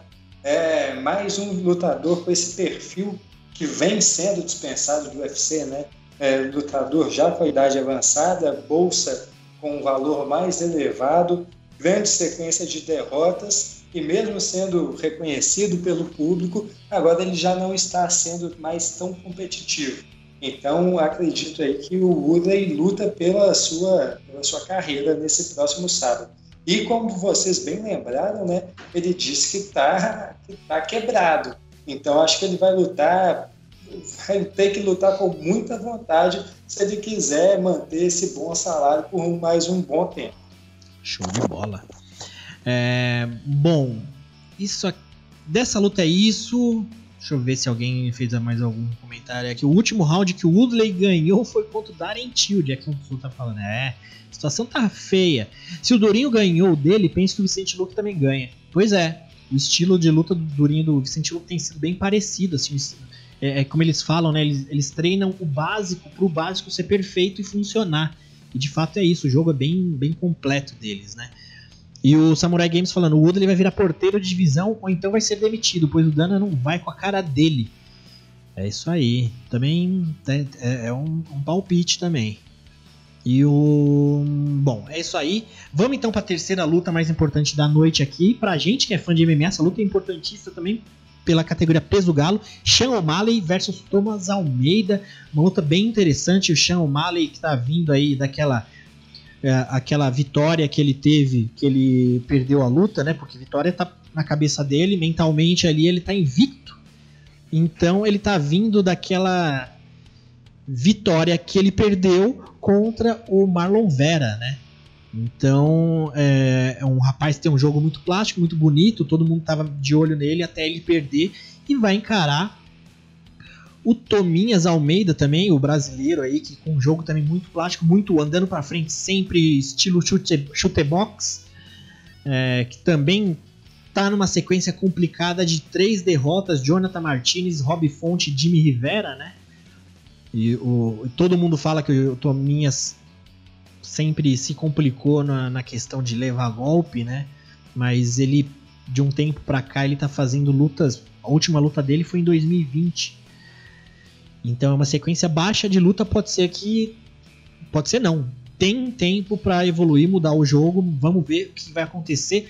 Zé Augusto, dois nomes aí bem bacana, né? Pra gente que é fã, independente de ser um fanfarrão, como o Mestre Orson gosta de falar, que a gente também concorda que o Sean O'Malley é um fanfarrão ou não. Tominhas é, é, se expor em tantas lutas e a gente fala, não, Tominhas, vai devagar, não vai esse sede todo e acaba perdendo luta. Mas são lutadores que a gente gosta de ver, né, Zé? O que, você me diz dessa luta aí? Cara, é uma luta bem bacana, hein? Acho que depois da, da disputa de cinturão, essa aqui é que eu tô mais empolgado aí para acompanhar, cara. É, vou torcer muito pelo Tominhas, pelo mesmo motivo aqui do mestre. É, não curto muito o Shannon Miley, cara. Acho ele mais babaca do que lutador. Criaram uma hype gigante em cima dele aí, mas ele também tá devendo ainda no evento, cara. Essa, essa derrota dele em cima aí do Marlon Vera na última luta, né? Ele saiu falando ali que ele ainda estava invicto depois da luta e não deu os méritos ali pro Vera que chutou a perna dele, então achou uma fraqueza ali no jogo dele. Eu acho que o caminho pro Tominhas é mais ou menos isso aqui que o, o Marlon Vera fez, cara. O low kick, o Tominhas tem essa ferramenta aí no seu jogo. Eu acho que querer trocar mão com o Xenomai pode ser perigoso aí pro Tominhas. É, tendo visto também que o Tominhas, a última luta dele agora, quando ele voltou contra o Jonathan Martinez, ele voltou bem enferrujado. Então a tendência agora é ele voltar melhor. E é uma luta, cara, que eu acho o Marlon Vera assim favorito pelo fato dele vir um ritmo melhor de luta, mas não é um favoritismo tão grande assim, cara. Se o, o O'Malley é, tivesse no jogo dele aqui um jogo de, de wrestling, de pressão, para quedar o Tominha, segurar ali no chão, eu diria que as chances do O'Malley na luta aumentariam bastante, mas ele vai fazer um jogo onde o Tominhas gosta muito, que é a trocação. Vamos ver como é que tá o queixo do Tominhas também, se vai aguentar as pancadas ali do O'Malley, mas eu acho que é uma luta aí onde o O'Malley é favoritismo, mas não é aquele favoritismo tão grande aí, 55 ou 45. Acho que se o Tominhas traçar uma boa estratégia, pode sim vencer essa luta aí, Davi. Torcida total por ele aí em cima do fanfarrão, que o mestre Orsano aí é, é fã número um. Mestre Orsano, você vai pintar o cabelo de colorido para assistir essa luta? Raybon, assim, todas as cores, as sete cores? Pelo amor de Deus, né, Davi? Acabei de falar do cabelo do Brunso aqui, rapaz, que coisa horrorosa, né? Então, o que que acontece? É, o, o marginal O'Malley, né, e toda a sua marginalidade é, foi duramente castigado pelo Marlon Vera. Aquilo foi lindo de ver aquilo ali. Foi, foi acidente, hein, mestre? Não, foi, mestre. Cara, Mental, ô, mestre, mentalmente aquilo, ele tá invicto. O menino torceu o pé sozinho, hein, mestre? Tem que, que respeitar, é tem que respeitar. Aquilo me trouxe tanta alegria, né? Mas ele já colocou o manual Tim Nogueira debaixo do braço, já foi dizer que, né, é isso, aquilo, outro. Enfim, né? Então, olha que coisa horrorosa tá passando aí na tela aí. Esqueci né? de subir a arte aqui. Coisa horrível, cara. Não, aquele, aquele é horrível, né? Mas, assim, infelizmente acredito que não vai dar pro Tominhas, não. Tominhas, ele um dia nos enganou, né? É, a gente embarcou na, na dele, e aí quando ele fez aquela luta com o Cody Garbrandt, eu, eu vi que é, não, não daria para ele. Uma pena. Mas se criou também uma mística em torno desse O'Malley aí, algo assim insuportável também, porque o, os fãs, principalmente fãs brasileiros, eles são insuportáveis nisso. Ou é 8 ou é 80, né? Então houve um endeusamento aí em cima do O'Malley que Deus me livre. Mas infelizmente não vai ser essa luta que nós vamos ver o O'Malley novamente é, é, derrotado, não. Para tristeza do MMA, o Shane Marginal O'Malley vai novamente vencer. Show de bola. É, André G, o que, que, você acha dessa luta aí? O complicado é que assim, o Sean O'Malley ele tem uma movimentação bem boa, né, André G? E o Tominhas, é, como a gente já comentou aqui, costuma levar alguns golpes a mais, né? E isso meio que assusta um pouco, né, André G? É, essa luta, ela tá sendo no peso galo, mas a última luta do Tominhas, se não me engano, foi na categoria de cima, não foi, pessoal? Não foi de pena? Pegou em cima da hora lá? Mas o que, que você acha, André G, dessa luta? É, cara, é uma luta bem interessante. Aquela última luta anterior foi exatamente isso, foi pena, eles chegaram de, de, última, de última hora, né? O Jonathan Martins, inclusive, se apresentou recentemente, fez uma luta bem abaixo aí do esperado, né? Contra o Dave Grant, não se apresentou muito bem. O, o, o Thomas Almeida, cara, ele é igual o Oceano já falou, né? Em determinado momento a gente acreditava muito nele, ele mostrava que era assim um bom prospecto. Ele chegou abalando tudo no, no UFC, mas é um cara que já vem aí de uma longa sequência de más apresentações. É um lutador muito acertável. Diversas vezes ele não tem é, um plano B, uma, uma outra coisa para fazer na luta. E isso assusta, né? Um, um, lutador ainda jovem, mas que a gente não consegue ver evolução. Já o Sean O'Malley, poxa, ele veio de uma, de uma derrota estranha, de uma luta muito ruim, muito abaixo. É, por mais que ele vê, esteja reclamando né, dessa derrota para o Marlon Vera, ele foi, durante os quatro minutos da luta, ele foi dominado, é, não mostrou muita coisa ali naquela luta. Ele vinha de boas vitórias, mas contra lutadores também de um nível abaixo. Então essa é uma luta que vai separar, né?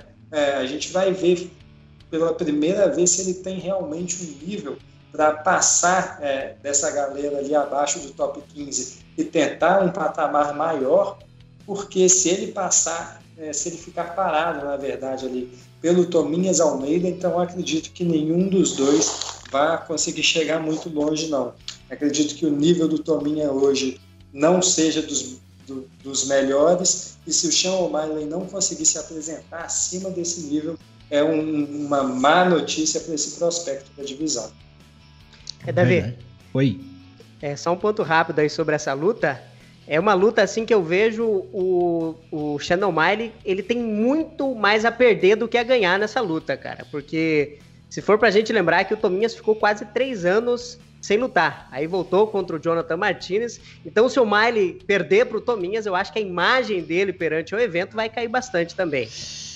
Vai, vai, Zé. E eu pensando aí, é, são dois lutadores que têm mais a perder do que a ganhar, né? Se você pensar... Eu acho, lado... eu acho que no caso do Tominhas não é tanto, Davi, pelo fato de que, como ele ficou muito tempo parado, ele voltou de uma derrota contra o Jonathan Martinez, se for pra gente pensar quem é o Jonathan Martinez hoje dentro do evento, né? Como o André G falou, lutou muito mal o Jonathan Martinez, é, foi nocauteado, inclusive. Eu acho que o Tominhas ganhou uma segunda chance, sabe? Ele ganhou uma segunda chance que é uma luta contra um cara que ainda tem uma certa hype. Então, por isso que eu digo que quem tem mais a perder na luta é o O'Malley. Se ele perde agora é, pro Tominhas Almeida, ele vai despencar lá embaixo é, a moral dele, também essa hype aí que o Mestre Orsano tanto gosta, né? Boa. É, ô, Fertita, é, até com a sua experiência, que você já foi dono do UFC, né? Acabou vendendo para WME e MG, mas a gente tá com ficou bem claro aí que são dois jovens, dois nomes bacanas que a gente gosta de ver lutar, mas são lutas perigosas para os dois. Sean Mali, como o Zé também comentou, perdendo pro Tominha. Se perder pro Tominha, vai empatar com quem, né? É aquela, aquela velha máxima. Então, se não passar o Tominha, o que, que a gente vai esperar do Sean Mali? Só as presepadas que ele faz aí, as brincadeiras, e talvez um cara para ter lutas divertidas ali. E o Tominhas também fertita, é, é, como esse ponto que eu levantei com o, o Zé Augusto já vai ser a quarta derrota, se ele acontecer dele perder, vai ser a quarta derrota consecutiva. E você com a experiência de eventos, Fertita, o que, que você acha dessa estratégia de colocar esses dois nesse momento aí? Parece que colocam duas meio que pratas da casa que você tá com medo de que, não vale tanto para se provarem. Você acha que esse é o ponto? Até fez, fazendo uma menção é, de uma luta que eu acho que é uma luta bem casada, por mais que seja perigoso mais para um ou para outro, independente para quem seja, é uma luta muito bem casada. Hoje saiu também uma luta que eu achei bem casada, que parece muito com o estilo dessa, mas lutadores nada a ver, que foi a Maíra Chitara versus a Poliana Botelho, que são duas meninas também que estão precisando provar alguma coisa e um casamento contra a outra faz muito sentido, né? Só que, que no caso do Shannon e do Tominhas Almeida são meninos que brilham ali aos olhos de quem está assistindo. Então são produtos um pouco diferentes das meninas, que são boas lutadoras também, mas em um momento um pouquinho atrás dos dois. Mas o que, que você acha que representa esse O'Malley e Tominhas Almeida agora desse casamento, Fertita, para um dono de um evento, por exemplo? Davi, esse casamento é ele tem como principal característica o fato de colocar um boi de piranha pro, pro hype do O'Malley voltar a funcionar, né? Assustar o gar garoto. É tipo pra assustar, falar, ó, se liga aí, a gente vai colocar isso aqui para você ficar esperto. É isso. É, pra, é para levantar a moral dele, né? O Tominhas vai entrando como boi de piranha nessa luta, né? O, o UFC tentou fazer um matchup o mais é, o mais encaixado possível para levantar, levantar novamente o hype do menino O'Malley. E o Tominhas era o, foi o, foi o encaixe perfeito que foi, que foi encontrado, né? Assim como o Marlon Vera anteriormente, né? Era o, foi o encaixe perfeito que o UFC encontrou para tentar colocar o O'Malley ali já próximo do top 10 na ocasião, né? E moiou, né? Falharam né? miseravelmente, né? Moiou para ele. Molhou pro lado deles. É. E o Tominhas agora é a segunda tentativa, né? O UFC não tem mais qualquer aspiração com o Tominhas, né? Que eles já eles consideram o, o Tominhas como alguém não é, que não tem é, uma idade alta, né? Tem 29 anos, mas consideram alguém já de quilometragem alta e que não vai evoluir a ponto de eles conseguirem é, é, ver ele, ele representar um valor interessante. Então, estão jogando ele para o O'Malley tentar matar no peito e, e palitar os dentes. Boa. Vamos ver se dá certo, né? Ou se vai molhar para eles pela segunda vez seguida, porque para mim o O'Malley é favorito, né? Mas muito porque o Tominhas vem de quatro derrotas nas últimas cinco lutas e como vocês bem falaram aí, a frequência de luta dele não é muito, não é muito alta. Mas se o Tominhas é, começar a caprichar naqueles low kicks, eu não sei se a perna do O'Malley vai aguentar, né? Assim como já aconteceu anteriormente contra o próprio Marlon Vera e contra o André Solcantati, que só não tirou a invencibilidade do O'Malley antes porque faltou QI de luta para ele na ocasião.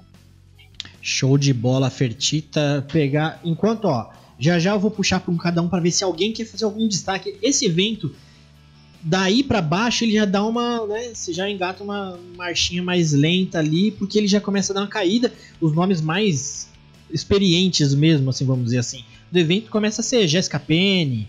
É, então, Alonso Manfield e William Knight vai ser uma luta boa, mas assim, já começam umas lutas mais burocráticas ali que essas três lutas aí vão ter que valer o pay-per-view da rapaziada que pagar lá no, no, nos Estados Unidos. Mas vou pegar uns comentários aqui do pessoal. Eu vi até alguém falando que estava em, em, Portugal aqui. Só mandar um abraço. Quem que foi? Deixa eu pegar aqui. Acho que foi pra cima. O chat começa a descer aqui. É, mas enfim. Deixa eu pegar uns comentários aqui. É... O Maley estava acertando mais golpes Ai, caramba. Golpes na luta antes de machucar a perna, devido aos chutes do Vera. É, que mais? Discordo, Zé. Se o Tominha perder, que acho que é o que vai acontecer, ele vai perder o emprego. Isso foi o Samurai Games. Concordo. Quem mais aqui? Ô, Davi. Hum. É só, você falou aqui de Portugal, é o Jeremias é, ah, Pecela, que está acompanhando lá em Portugal, tá mandando um abraço aqui para todo mundo. Um abraço, Jeremias. É, acabou, você falou, já pingou aqui a mensagem dele. É, o Jackson Souza, Sean O'Malley e Herbert Burns tivessem ganhado, eu teria acertado sete lutas e teria faturado 500 reais. Que zica, hein? Quem mais? Rodrigo Mendes de Almeida Verdade, Fertita. Bem difícil dele ficar, apesar de ser ex-campeão, mas não tem mais rendimento. Vai, vale lembrar o caso do Cigano, ex-campeão, de alta idade, quatro derrotas seguidas, foi cortado. Ele deve estar falando do Tyron Woodley. Certo, pessoal. Quero ver se alguém tem um destaque. Ah, o Game44 também está mandando um abraço de Portugal aqui. Deve estar, tá, deve estar em Portugal também. Terra do Lucas Rezende, nosso amigo lá do Blurry Elbow. É, quem mais? Então, é isso aí. Quero ver se alguém. É, tá difícil de destaque aqui, hein? É, Mestre Orsano, alguma coisa te brilha os olhos aí nesse card da, dessas lutas principais para baixo ali? Peso pesado não temos nada, né? É, na verdade, não, não tem nenhuma luta pra gente destacar, não. A gente já falou das três, seriam essas três, né? Mestre e... Orsano. Sim. O que, que você acha? Esse, esse evento aí vale a pena começar no preliminar ou vai no card principal ou pega só essas três lutas logo para ver o que tem de bom? O que, que você me diz pra rapaziada aí? Com certeza, card principal. Esse é, o preliminar tá muito fraco. Tá, tá de devagar. Da... É, e, e não Mas tem você... nem o esquadrão, né, né, mestre? O Messi deu uma travada. Falou esquadrão, ô, ô, Zé, ele deu uma travada aqui. Ó. É que geralmente todo evento tem duas ou três lutas aqui de brasileiros no card preliminar, né? Esse, esse aqui, na verdade, não tem ninguém, né? É, esse é, evento é só o Tominhas, é... né? É, só o Tominhas e... e ah, não, tem o, o Luke também, né? É, Vicente Luke. É, e vai ser no Apex ainda, né? Verdade, tem pouco brasileiro. Davi, posso falar, falar um destaque aqui rapidinho? Por favor, por favor. Não é aquele destaque, mas eu, eu tô bem curioso aqui para ver o Modestas Bukauskas, que vai pegar ali o Mikkel Olyanchuk, eu sempre erro o nome dele aqui. é uma luta no meio pesado, Modestas, que foi nocauteado, se não me falha a memória, aqui pelo Jim Crute, mas é um cara que é um porradeiro nato, e essa luta aqui contra o Mihail, acho que promete bastante, hein, cara? Acho que vai ter nocaute aqui. Não vem não, Zé. Quero ver você falar o sobrenome do Mi Mihail. Olenks. O Milhanchuk? Ó, oh, Zé tá, tá afiado, hein, Zé? Cara, posso falar rapidinho aqui, Davi, da luta principal? Claro, por favor. É que eu tenho uma visão um pouco diferente aqui do Orsano, dos demais aqui, do, do André G também, que é, assim, eu tava dando uma olhada, Davi. Inclusive, eu tô montando aqui um vídeo que eu vou trazer no canal aqui essa semana. E eu acho que o padrão para essa luta aqui ele se repete da seguinte maneira, cara. Se a gente pegar quando teve a primeira luta lá em 2018 é, entre o Franz Ngannou e o Stipe Miocic, o Miocic ele vinha de um nocaute no primeiro round em cima do Mark Hunt, é, ou melhor, um nocaute no quinto round ali em cima do Mark Hunt, foi a luta que mais se prolongou dele.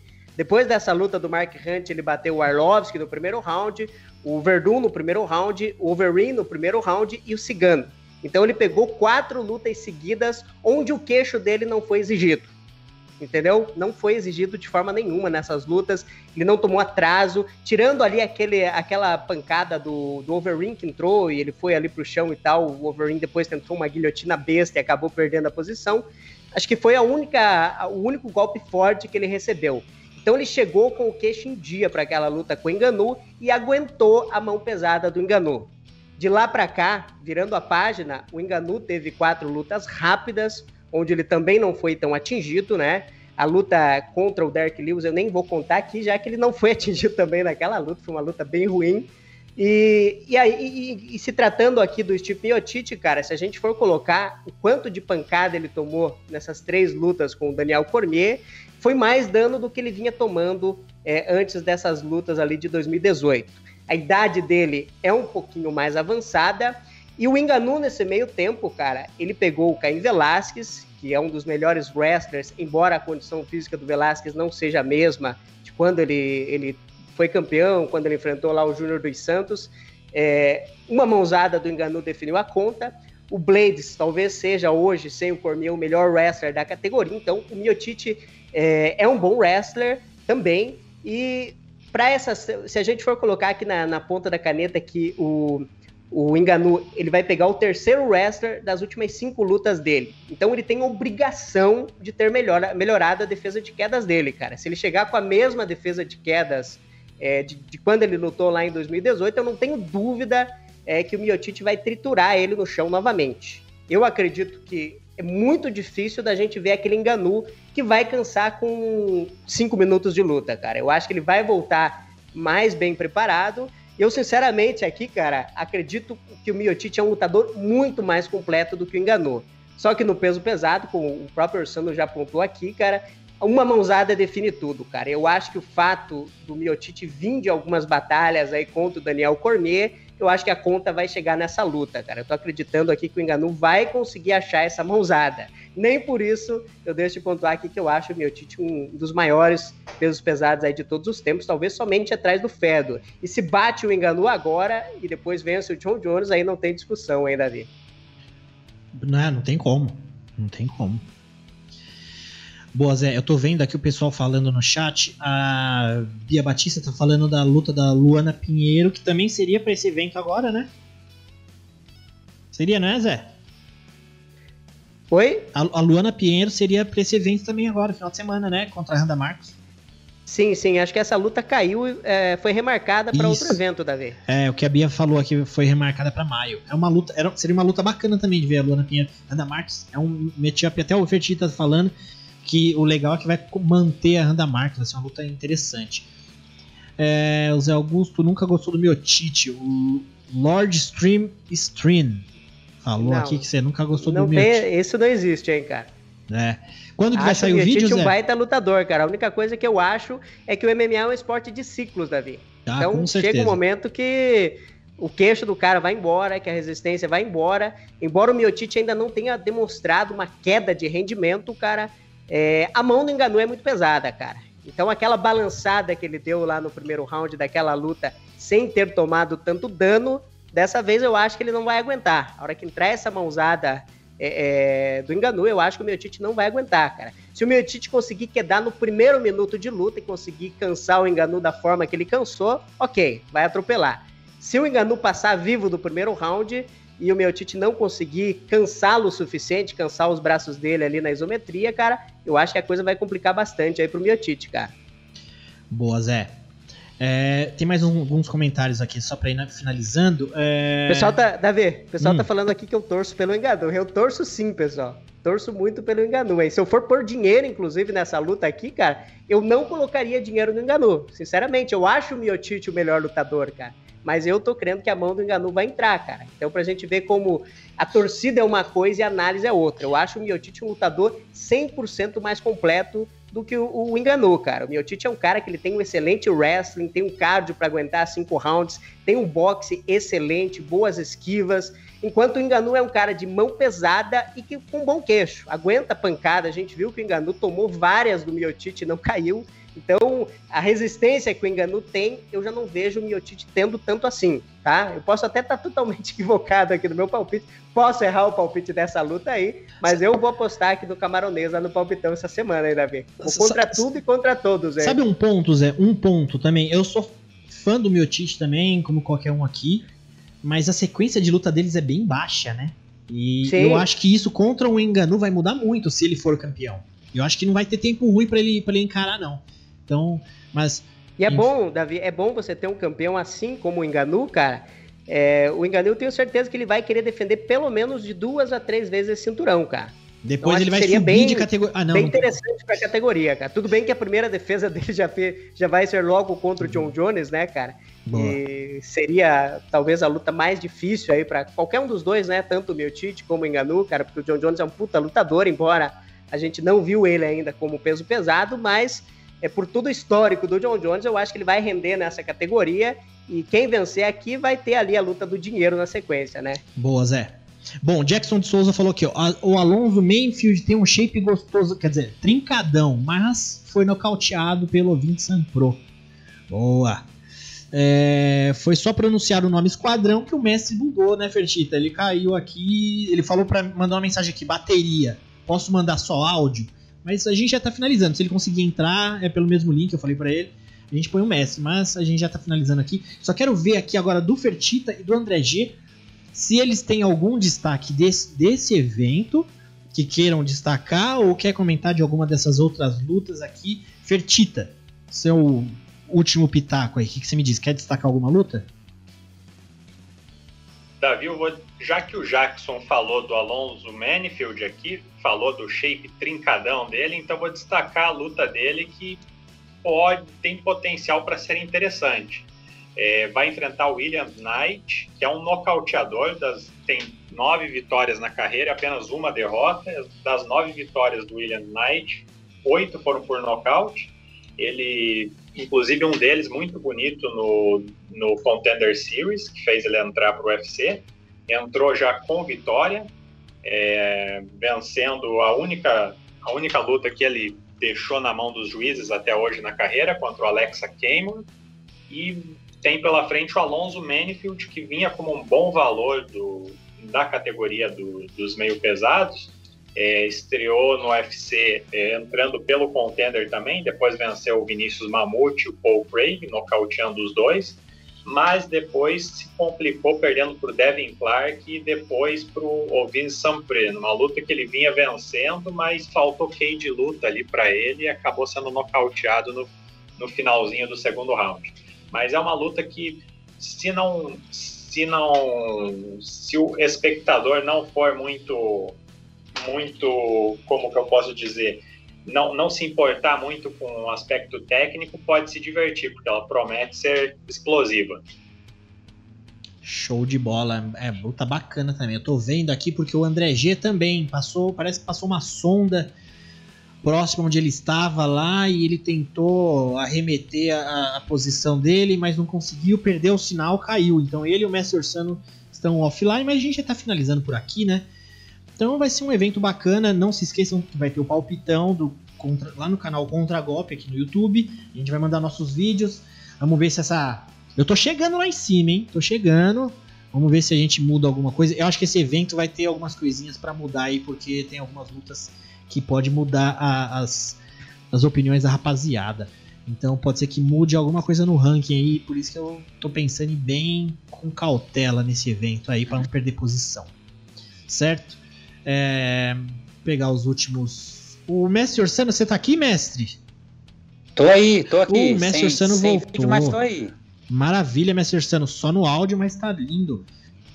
Mestre Orsano, você já tinha feito. Você falou que não tem nenhum destaque nesse evento, então meio que a gente vai finalizando por aqui.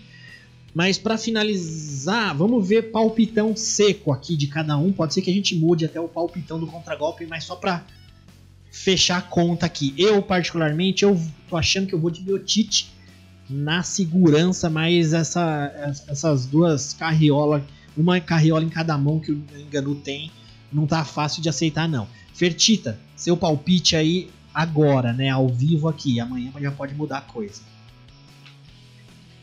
Bombeirão, Davi. Bombeirão. Pense a revanche 2 a 0 contra o Enganou. Sem trilogia. Fireman aqui no seco. Mestre Orsano, você aí, Miotite ou Enganou? Vamos lá. Vamos de Miotite. Sem, sem, sem pensar muito, né, mestre? Já o palpite de amanhã. Se o, se o pessoal do Contragolpe quiser utilizar, é amanhã já é miotite. Show de bola. E Zé, você, seu palpite, eu tô vendo que a sua imagem aqui tá meio oscilando, mas você tá aí, Zé.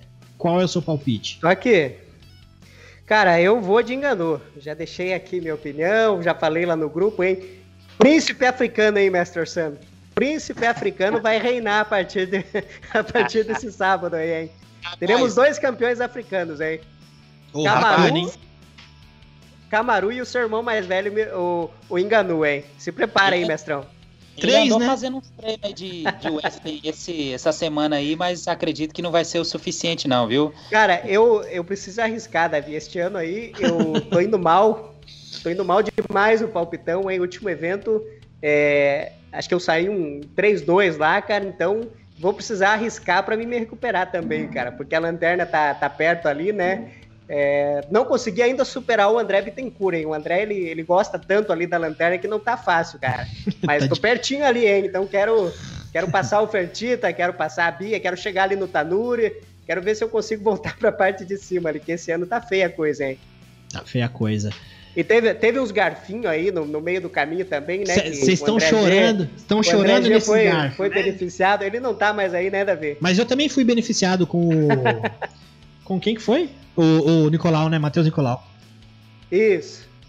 É, mas às vezes, né, Zé, acontece. MMA é isso. A gente, às vezes, os, os árbitros laterais tá ali. né? é, é, palpite já foi dos quatro, né? De nós quatro. Bom, é isso aí. Pegar aqui o último comentário da rapaziada. Eric PZ, mas se bem que a mão do Encanu é perigosa até o último round, é.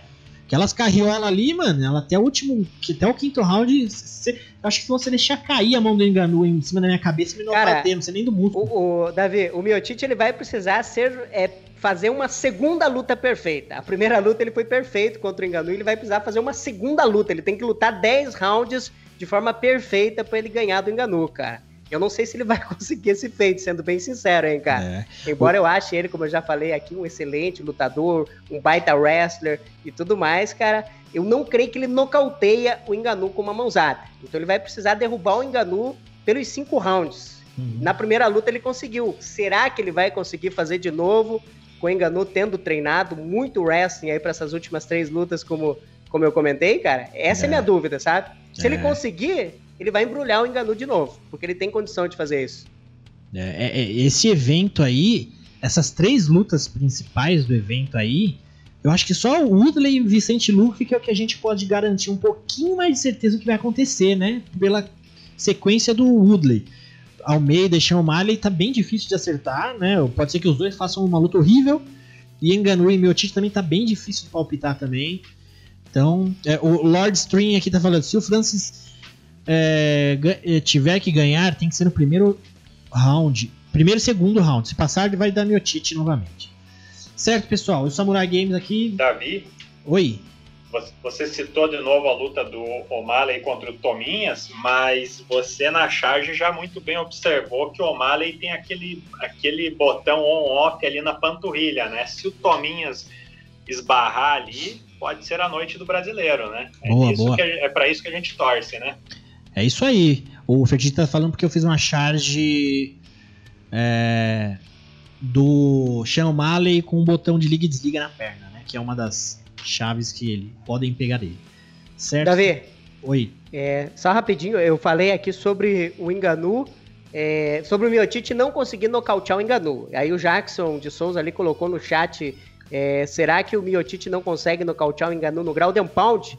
É, eu acredito que no Ground and Pound sim. O que eu quis colocar aqui foi a questão dos dois trocando ali no centro do octógono, cara. Em pé, eu acho complicado, cara, porque até o mestre Orçando pode me ajudar nisso aí. Eu não lembro do Enganu ter sido balançado por algum lutador dentro do, do UFC. Vocês lembram? Eu não lembro, cara. Tem- Mesmo tem- o Miotite, acho que não, Tem um não chegou a flash. balançar ele, né? Tem um flash do Miotite de uma luta. Eu acho que eu vou ver se eu, se eu acho, eu vou mandar pra você lá no, no nosso grupo. Que dá pra ver que o Engano deu uma sentida ali, mas Isso. não, não foi. Fala, mestre.